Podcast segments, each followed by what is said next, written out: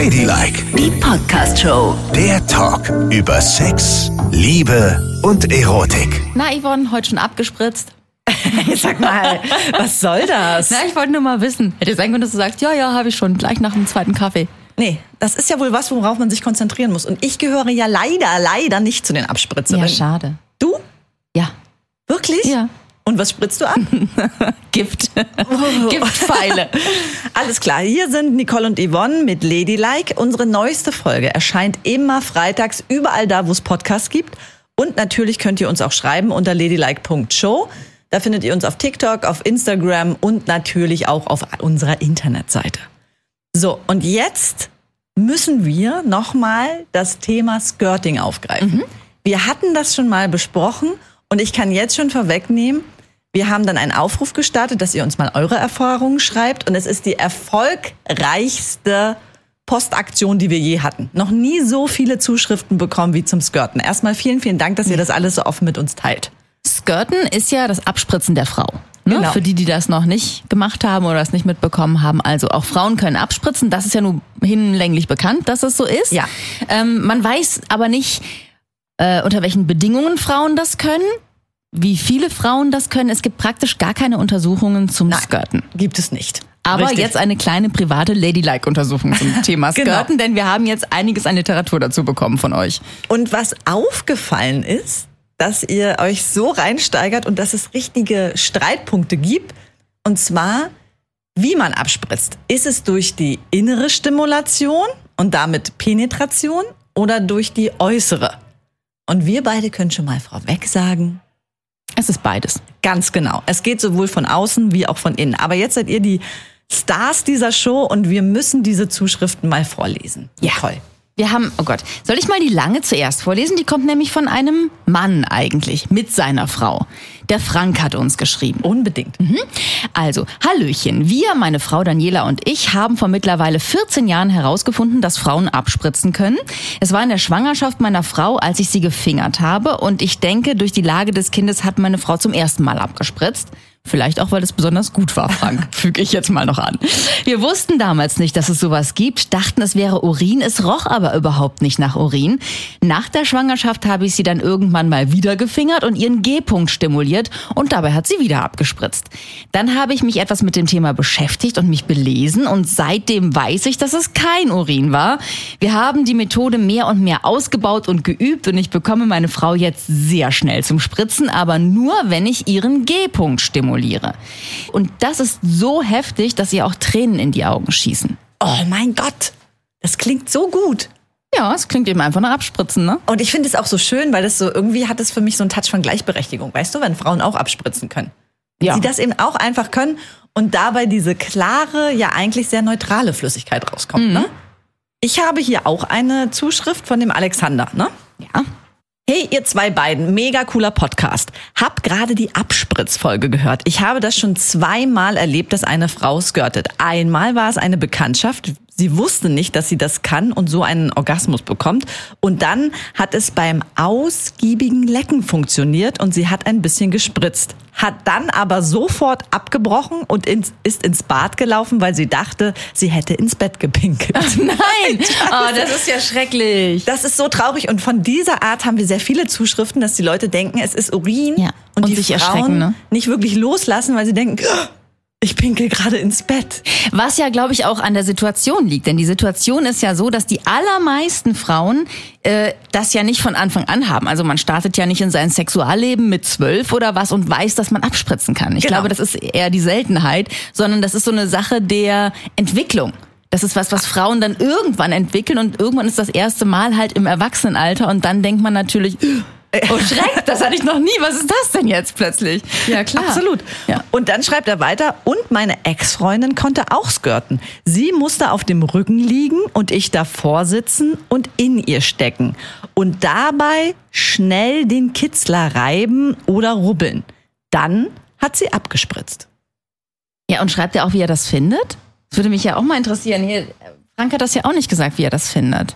Ich, es geht weiter. Ich finde das richtig gut. Ihr habt ja auch gefragt, wie das schmeckt. Ich habe es tatsächlich mal probiert und es schmeckt sehr neutral. Ah ja. Im Gegensatz zu Sperma, was ja sehr salzig schmeckt. Sagst du. Vielleicht hattest du ja nur die Salzheringe. Vielleicht gibt es ja auch andere, die süß schmecken. Nein, ich habe da, glaube ich, einen ganz guten Querschnitt erwischt im Laufe meines Lebens. Ich bin ja auch nicht mehr ganz klein, ne? Und alles war salzig. Alles war salzig, ja. Na, nun werde ich niemals in den Genuss kommen, mal so einen Abspritzsaft von einer Frau zu probieren. Und wir werden hier auch Da keine. musst du mir mal ein Gläschen mitbringen, wenn du mal eins abzapfen kannst irgendwo. Von wo denn? Ja, weiß ich nicht. Da übst du mal an deiner Freundin ein bisschen rum. Wird ja wohl möglich sein. Offenbar kann das ja jede Frau.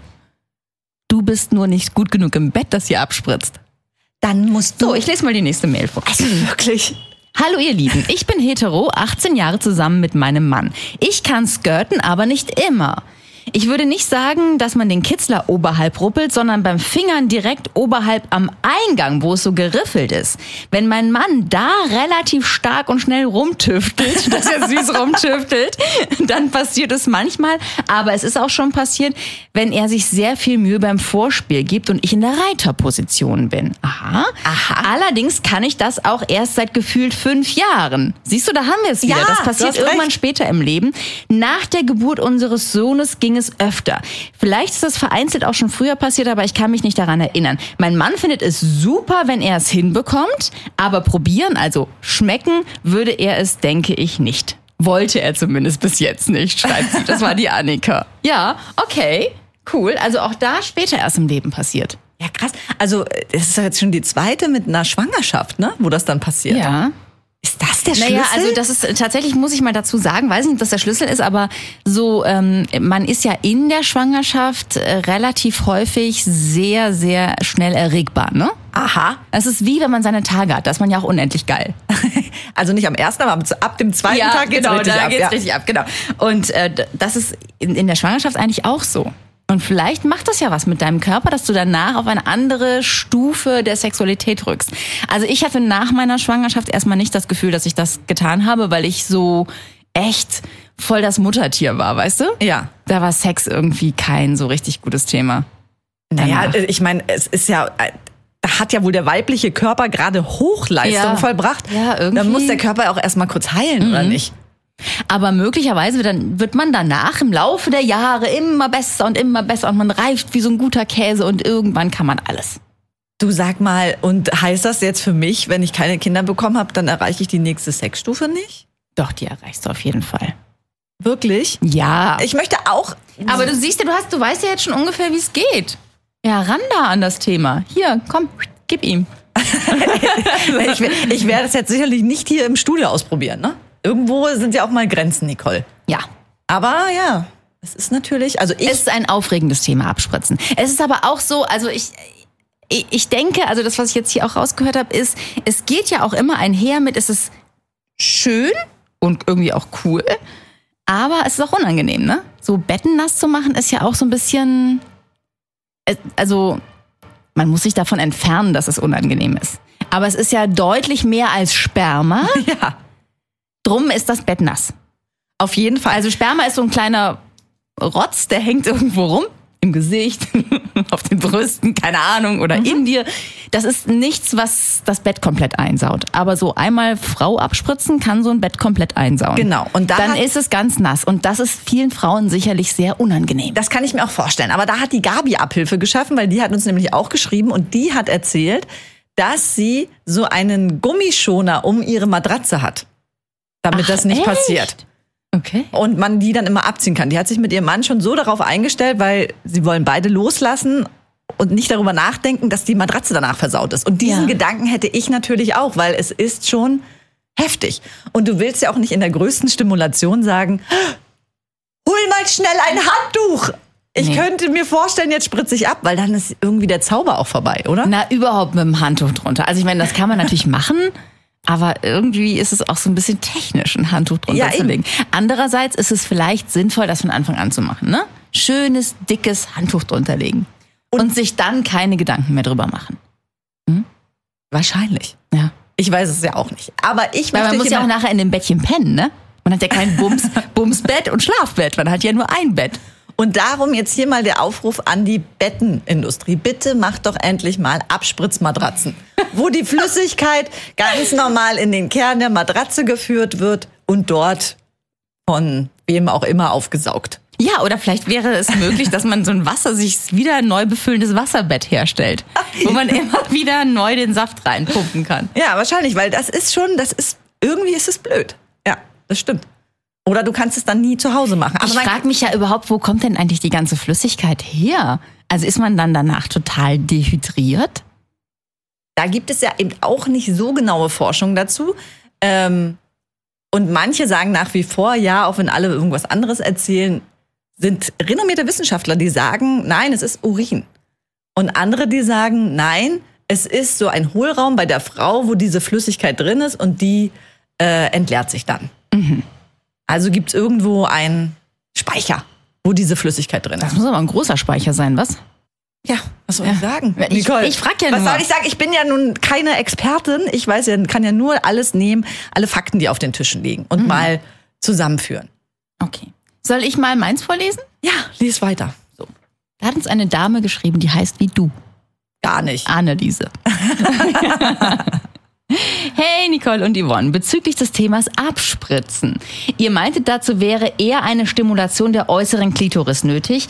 Das ist bei mir anders. Mein Mann muss mich dazu stark mit seinen Fingern, in Klammern, oh, ich liebe seine Finger, im Inneren penetrieren. Das wäre quasi da, wo der A-Punkt ist. Also die Rückseite der sichtbaren Klitoris.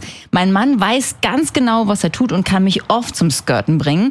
Allerdings muss ich dazu auch beitragen, denn kurz davor muss ich mich komplett entspannen vom verkrampften Zustand während des voll erregten Zustands in den Entspannungsmodus wechseln. Muss Frau auch erstmal wollen. Ist wohl der Punkt, wo dann viele Frauen abbrechen, weil es ein zu gutes Gefühl ist, was Frauen wohl einfach nicht einordnen können und es als unangenehm einstufen und dann eigentlich im richtigen Moment abbrechen beziehungsweise die Geschwindigkeit rausnehmen. Auch eine Idee, ne? Wahrscheinlich denken dann viele, was ist denn hier los? Ja. Und ich mach mal, schalt mal einen Gang runter. Das erste Mal kam unverhofft. Wir wussten, was es war. Danach haben wir weiter ausprobiert und es gelingt uns zu circa 70 Prozent. Ich alleine bekomme es noch nicht hin, aber ich gebe nicht auf. In sein Gesicht spritzen gestaltet sich für uns allerdings schwierig.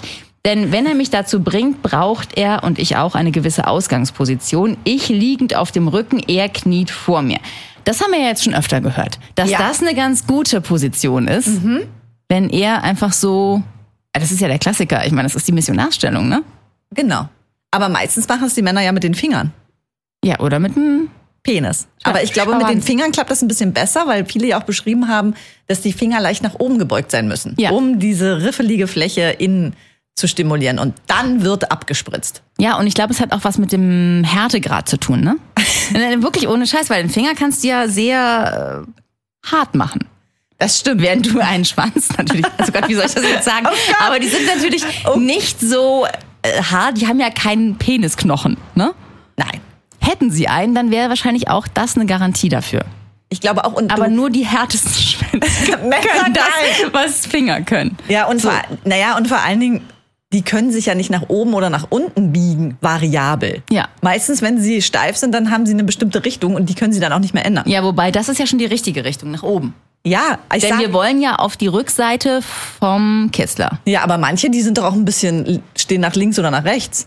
Das hast du mir doch selbst erzählt. Ja, ja. genau. So. Aber die perfekten sind halt. Und ich glaube. Also die perfekten zum Skirten sind halt die, die einfach nur gerade nach oben zeigen. Vielleicht mit so einer klitzekleinen, mit so einem klitzekleinen Haken drin. Na, und man muss ja auch eine wahnsinnige Geschwindigkeit aufbringen, ne? Nee. Haben die das gesagt? Also ich, alles, was ich aus Erfahrungsberichten höre, ist, dass es sehr, also es reicht nicht eins und zwei, sondern es muss schon schnell drum, sein. Drum, drum, drum. Na, das haben wir jetzt hier nicht rausgelesen. Das, äh das sind meine privaten Geschichten, die mir andere zugetragen haben, okay. die mir die in meinem Skirting Club erzählt wurden. Aber Männer mit P, äh, mit ähm, Vagina? Piercing. Achso, mit Piercing, das wäre vielleicht ja auch ganz gut, oder? Wenn die in der Eichel ein Piercing haben, meinst du, das könnte das dann auch beschleunigen? Oh, keine Ahnung. Wenn dann, nee. nee. Wenn nur so ein kleiner Knubbel, was soll der denn noch mehr machen? Das glaube ich nicht. Ich glaube, da ist man mit dem Finger oder mit dem Penis auf der richtigen Seite. Aha. Und dann einfach von beiden Seiten probieren, oder? Würde ich jetzt mal vorschlagen. Die einen können es vorne, die anderen können es drin. Ja. Und vielleicht ist auch die Kombination bei manchen so gut, dass es dann was weiß ich was, bis man ertrinkt im Bett. und, und er das schon mit so einer Taucherbrille machen muss und einem Schnorchel. Oh Gott. Naja, auf jeden Fall finde ich es schön und es zeigt ja wieder, dass man sich so freuen kann, auch aufs Alter, ne? Wie viel man da entdeckt, was man macht und man wird ja auch viel mutiger mit sich und seinem Körper. Das muss man ja auch immer wieder sagen. Also als ich den Sex entdeckt habe bei mir, da war ich so schüchtern, so klein und wusste gar nicht, in welche Richtung soll ich eigentlich laufen. Und je älter man wird, desto besser wird es. Ja, das stimmt. Dann kann man es auch viel mehr genießen und kann sich besser aus. Es ist ja auch schön, dass man noch mal so eine so eine Zeit bekommt, in der man immer mehr ausprobieren kann, ne? Ja. Man denkt immer, dass äh, das ist das Recht der ganz Jungen. 15, 16, 17, 18. Nö. Das geht immer weiter und wird immer besser. Jetzt weiß ich, warum meine Oma immer gesagt hat, je Oller, je Dollar. Ey, das war so eine Fickerin. Sag, Entschuldigung. Äh, sag mal, rede nicht so über meine Oma. Naja, dachte ich jetzt. Aber jetzt mal weg von der Oma. Ich wollte ja gar nicht über die Oma reden jetzt eigentlich, sondern vielleicht noch mal dazu, dass äh, viele ja auch angedeutet haben, dass ihnen das so ein bisschen unangenehm ist. Ne? Mhm. Also wenn es passiert und es passiert irgendwann im Laufe deines Lebens das erste Mal, danach vielleicht immer wieder, je nachdem, ist ja so, das Erste, was du machen musst, äh, wohl reden. Auf jeden um Fall. mal zu gucken, sind wir beide auf dem gleichen Stand und wissen wir beide, was das ist. Eine Frau wird dann relativ schnell feststellen, wenn sie einmal kurz vielleicht Dr. Google befragt, dass es Skirten ist, dass sie eben abspritzen kann. Die Frage ist auch, ne, wann lässt man das eigentlich raus? Also, dass man das kann und dass das passieren kann im Bett. Also, würdest ich- du dir zum Beispiel wünschen, wenn du dir das jetzt vorstellst, ne? Ja. ähm, dass man das schon beim dritten Date sagt, also bevor es ins Bett geht? Also ich stelle mir vor, erstmal weiß man das gar nicht und stellt dann völlig entsetzt fest, dass man es kann. Uh. Dann muss man kurz mal mit demjenigen drüber reden und sagen, hu, ich glaube, ich habe abgespritzt. Das muss ich mal eruieren. So. Ja. Ne? Dann musst du mit demjenigen, mit dem es passiert ist, ja auch darüber reden, ist das okay? So. Und wenn du weißt, dass du das tust, Ja, ne? wenn ich weiß, ich kann es. ich weiß, ich kann es und dann gehe ich mit jemandem oder ich weiß, ich werde mit ihm ins Bett gehen Ja. Dann ist halt, dann wäre es ja gut zu wissen, passiert es random einfach irgendwann? Oder kann ich das so ein bisschen steuern? Und dann ist eben auch die Frage so, kann ich es denn auch verhindern? Also könnte ich jetzt bei den ersten Malen sehen, dass ich das verhindere, damit ich nicht gleich beim ersten Mal Sex den ganzen Typ unter Wasser setze? Ja, also alle Zuschriften, die wir bekommen haben, deuten darauf hin, dass man es tatsächlich kontrollieren kann, weil ja eine bestimmte Art der Penetration, haben wir hier ja auch schon Ja. gesagt, dafür erforderlich ist, manchmal auch noch gleichzeitige Stimulation des Kitzlers. Es ist ja nicht ganz einfach herzustellen, dass das passiert. Ja.